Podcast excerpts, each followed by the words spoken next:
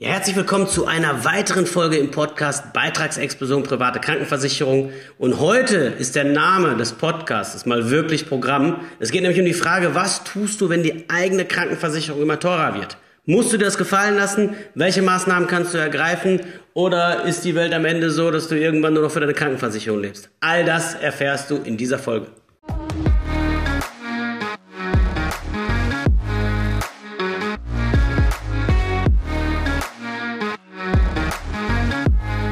Ja, du kennst, wenn du privat krankenversichert bist, auch diese schönen Schreiben, die mit einer gewissen Regelmäßigkeit von den Versicherern in deinem Briefkasten landen, wo dann wieder drin steht, Mensch, du bist jetzt bei uns privat krankenversichert, du zahlst bisher, was weiß ich, 300 Euro, 400 Euro, 500 Euro, 600 Euro, je nachdem, ob du Beamter bist, Angestellter, Selbstständiger, Freiberufler. Ähm, und jetzt sollst du ab dem Monat, nächsten Monatsersten meinetwegen 20, 50, 100 Euro mehr zahlen im Monat. Das wäre ja noch halbwegs in Ordnung, wenn sich das mit einer gewissen Regelmäßigkeit nicht wiederholen würde. Und irgendwann wirst du dir wahrscheinlich die Frage stellen und sagst, ey, wenn das Ding jetzt die ganze Zeit so viel teurer wird, du, dann ist ja ziemlich klar, dann kann ich mir die Krankenversicherung bald gar nicht mehr leisten. Ja, und dann stellst du natürlich zu Recht die Frage und dann fängst du an zu googeln und zu suchen und mit Leuten zu sprechen. Kannst du irgendwas dagegen tun oder musst du dir das wirklich jedes Jahr aufs Neue gefallen lassen? Und die gute Nachricht an dieser Stelle vorab, du kannst eine ganze Menge dagegen tun. Das Erste, was erstmal wichtig ist zu verstehen, die gesetzliche Krankenversicherung wäre ja die mögliche Alternative. Die haben von 1970 bis 2022 den Beitrag von damals umgerechnet 50 Euro auf heute 929 Euro für einen ledigen erhöht. Das heißt, das ist eine durchschnittliche Beitragsanpassung von 6% pro Jahr oder 5,9 um es genau zu nehmen und 1858 Prozent gesamt. Ähm, damit nicht genug. Es gab zusätzlich noch eine Gesundheitsreform nach der nächsten, immer mit demselben Ergebnis. Die Leistungen wurden reduziert, Heilpraktiker gestrichen, Sehhilfen gestrichen, Zuzahlung für Arzneimittel eingeführt, eine Praxisgebühr eingeführt und dann wegen zu viel Bürokratie wieder abgeschafft, der Zahnersatz runtergefahren und und und. Und ähm, das ist erstmal der Vergleichswert, den wir haben. Deswegen ist es immer noch nicht gut, dass die Privaten die Beiträge erhöhen. Es ist mir nur wichtig, dass du verstehst, dass in beiden Systemen nicht alles Gold ist, was glänzt. In der Privaten ist es so, und das ist eben halt das, womit die Versicherer auch am Ende des Tages irgendwie umgehen müssen, dass die natürlich auch nicht verschont bleiben vom medizinischen Fortschritt, von steigenden Kosten im Gesundheitswesen, von Inflation, also von all den Dingen, die wir auch selber jeden Tag erleben, wenn wir da draußen irgendwas konsumieren oder kaufen. Brauchen wir jetzt nicht drüber sprechen. Ich hatte äh, gestern gegrillt bei dem, auf dem Geburtstag meines Vaters und der sagte, du, ich habe die Gasflasche vor nicht allzu langer Zeit noch irgendwie für 16 Euro gekauft für den Grill, jetzt sind wir schon bei 28 wenn du die Strom-Gaspreise anschaust, wenn du dir anschaust, was Dinge des täglichen Lebens kostet, das können Krankenversicherer auch nicht eh ausexen. Plus, die haben ein Stück weit das Problem, dass das Niedrigzinsumfeld die besonders hart trifft, weil sie für unsere Gelder, die sie zurücklegen in sogenannten Altersrückstellungen, ja auch so gut wie keine Zinsen mehr bekommen. Und alles das schlägt auf den Beitrag durch. Und deswegen ist es auch kein großes Wunder, dass die Beiträge im Laufe der Zeit steigen.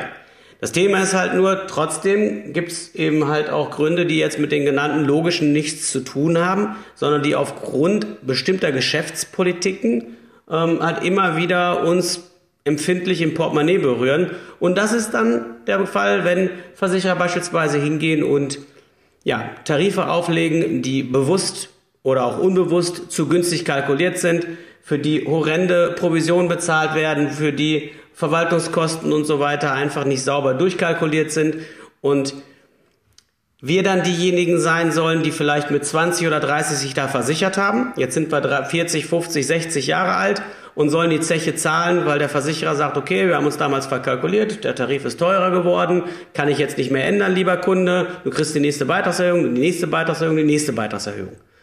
Und da ist das Coole, dass wir die mit ihren eigenen Waffen schlagen können. Denn in der Masse der Fälle haben die längst neue Tarife aufgelegt für junge, gesunde Menschen, so wie wir, als wir damals 20 oder 30 waren. Und in diese Tarife können wir per Gesetz wechseln. Das heißt, wir können aus unseren alten, immer teuer werden, teurer werdenden Tarifen rein in die jüngeren und günstigeren Tarife. Ja, das ist manchmal mit dem einen oder anderen Nachteil verbunden, Beispielsweise, wenn du schon lange privat versichert bist, vor 2009, wenn du dann in so einen Tarif von heute wechselst, dann kannst du später nicht mehr in den Standardtarif der Rentner, also auf gesetzliches Leistungsniveau, dich runterschrauben lassen zu einem verhältnismäßig geringen Beitrag. Statistisch gesehen kommt das aber eher selten vor. Und wenn du dich für eine gute private Versicherung entscheidest und die Ersparnis gegenüber der gesetzlichen konsequent zurücklegst, kommen viele gar nicht in die Situation. So, das heißt also, du hast bei der Gesellschaft die Möglichkeit, sie mit eigen, ihren eigenen Waffen zu schlagen. Und jetzt könnten wir auch konstatieren und könnten sagen, naja gut, aber wenn das sehr viele Leute machen und die gehen aus diesen alten, geschlossenen, teuren Tarifen in die jungen, gesunden, die vom Leistungsumfang recht ähnlich sind, dann werden die jungen Tarife ja auch sehr schnell teurer. Das Schöne ist halt einfach, dass, oder das Schöne ist vielleicht das Schlimme, aber die meisten Menschen wissen das nicht und machen es nicht und setzen das nicht um. Weil wenn du morgen bei deiner Versicherung anfasst und sagst, Leute, ich würde gerne einen günstigeren Tarif, schlag mal was vor. Was meinst du, was dir die vorschlagen werden? Und wenn du aufgrund von Eigenrecherche zu dem Ergebnis kommst, da gibt es einen günstigeren Tarif und fragst dann den konkret an, dann zahlen sie dir zwar den Beitrag mit dem günstigeren, aber dass du dann da reinwechseln kannst, das versuchen die meisten Versicherer mit Händen und Füßen abzuwehren, indem sie dir halt dann irgendwie irgendwelche Horrormärchen servieren via Post, was für einen großen Fehler du da gerade begehen würdest, weil du auf alle möglichen Leistungen verzichtest. Wir Leiden können es dann häufig nicht einschätzen und sagen, hm, vielleicht hat, haben die recht. Oder die gehen hin und wollen horrende Zuschläge haben, weil man mittlerweile ein paar mehr Vorerkrankungen hat, die sie aber gar nicht nehmen. Die können sie zwar schon nehmen. Man kann aber hingehen und kann sagen, nö, das möchte ich nicht. Ich möchte diese Mehrleistung im neuen Tarif nicht. Ich möchte nur meine Leistung weiter haben und kein höheres Niveau. Und wenn da mehr Leistungen drin sind im nächsten Tarif, dann schließen wir die einfach aus. Aber dafür zahle ich auch keine höhere Prämie. Also es gibt durchaus Möglichkeiten, das hinzubekommen. Aber die Versicherer haben natürlich kein latentes Interesse daran, dass das wirklich klappt. So. Und das ist was, was kannst du zu jedem Monatsersten quasi machen, wenn du monatlich zahlst und kannst dafür sorgen, dass du quasi innerhalb der Versicherung, wo du bist, eine ganze Menge noch verbessern kannst, auch im Nachgang. Das ist eine Möglichkeit. Die zweite Möglichkeit ist, wenn du noch nicht so lange versichert bist und bist halt auf so eine Mogelpackung an Tarif reingefallen und bist noch gesund genug, kannst du auch über den Tellerrand hinausschauen und mal schauen, ob es eventuell noch sauberere Alternativen gibt. Und damit du nicht vom Regen in die Traufe kommst, gehst du in dem Fall hin und guckst dir bei den Alternativen nur eins an. Kleingedruckt ist klar, aber vor allen Dingen, wie beitragsstabil war der Tarif über 20, 30, 40 Jahre hinweg. Damit du diesmal nicht die Katze im Sack kaufst, sondern weißt, das ist ein sauber auskalkulierter Tarif. So, das ist definitiv das Zweite, was du machen kannst.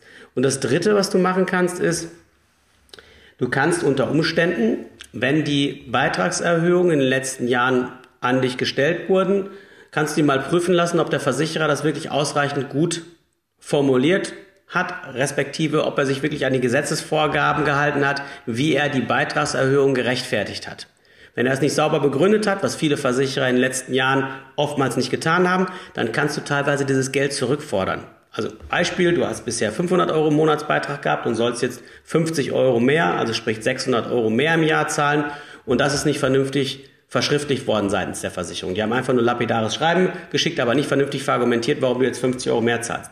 Dann kannst du unter Umständen hingehen und kannst dir dieses Geld aus den letzten Jahren zurückholen. Das macht in unserem Fall ähm, Christian Solmecke, der kümmert sich um solche Dinge.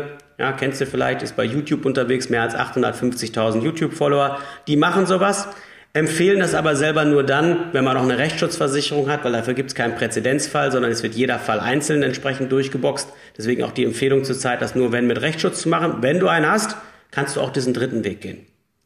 So, und was du losgelöst von all dem machen solltest, ist dir vor Augen führen, was wird eine gesetzliche Krankenversicherung kosten und was zahlst du der privaten. Vor allen Dingen, wenn du in der gesetzlichen noch ein bisschen besseren Schutz haben wolltest und machst eine Zusatzversicherung, dann bist du schnell bei 1000 Euro im Monat. Wenn du in der privaten bei 700 bist, dann leg bitte die 300 Euro konsequent zurück im Monat, pack die auf einen Fondssparplan, ETF-Sparplan, wo auch immer du Spaß hast, weil das wird über kurz oder lang mal den Allerwertesten retten. Denn eins ist klar, vertraue diesen ganzen Werbebotschaften nicht, dass die private günstiger ist. Wenn ich die Werbung bei Facebook sehe, bei Instagram sehe und so weiter, wo dann damit geworben wird, äh, Privatkrankenversicherung für 285 Euro, für 400 Euro oder so ein Kram. Ja, das geht. Aber das geht so sicher wie es abend in der Kirche nach hinten los oder in die Hose, weil das sind meistens Tarife, wo du ernsthaft krank besser nicht werden solltest, weil das Kleingedruckte echt schlecht ist und die in der Regel halt viel zu günstig kalkuliert sind und nach einigen Jahren sehr teuer werden. Und davor gilt es, dich in jedem Fall zu schützen. Und wenn du die Tipps beherzigst, dann kannst du im Nachgang halt auch eine ganze Menge richtig machen. Und insofern glaube ich, dass diese Folge gerade dann wichtig ist, wenn auch so ein Stück weit die Angst in dir ist, Ähm, vielleicht ist bei dir noch gar nicht der Fall, dass du überhaupt privat versichert bist oder du bist erst frisch versichert, aber hast noch so ein bisschen das unterschwellige Gefühl und auch in den Medien gesehen, ey, das kann aber sehr teuer werden und hörst dir deswegen die Folge an. Dann sind die Tipps genauso wertvoll für dich. Und wenn du es halt richtig machen willst, wenn du eine gute Krankenversicherung willst, dann beherzigst du wirklich die Tipps, die ich immer wieder gebe. Und dann wird sich die Frage, was passiert, wenn meine PKV immer teurer wird, wesentlich geringer stellen, weil du einfach schon mit Weitblick vorgearbeitet hast, einen stabilen Anbieter hast, genug Rücklagen bildest und genug Sicherheit fürs Alter aufbaust. Und dementsprechend ist dann die Welt auch in Ordnung. Ja, das war eine weitere Folge im Podcast Beitragsexplosion private Krankenversicherung. Heute echt mit einer super spannenden Frage, nämlich die Frage, was mache ich, wenn die PKV immer teurer wird? Und wenn du sagst, ja, ich bin davon schon betroffen, dann kannst du den Vertrag auf den Prüfstand stellen lassen. Du kannst die Möglichkeiten abchecken. Ich stelle dir einen Link zu unserer Seite hier drunter, weil das machen wir. Es haben mittlerweile für Tausende von Leuten gemacht und in vielen Fällen im Nachgang den Vertrag noch deutlich verbessert, ohne zu kündigen, auch mit Vorerkrankung beim selben Versicherer bleiben. Nicht gut für die Makler, aber gut für dein Portemonnaie, weil da wird nichts Neues abgeschlossen, sondern was Bestehendes verbessert. Solche Sachen machen wir. Das ist genau das, was, was du dann entsprechend auch anfordern kannst. Von daher klick einfach auf den Link, den du unten in den Show Notes findest und dann schauen wir mal, ob wir die Situation für dich noch verbessern können. In diesem Sinne, gute Zeit und bis zum nächsten Mal.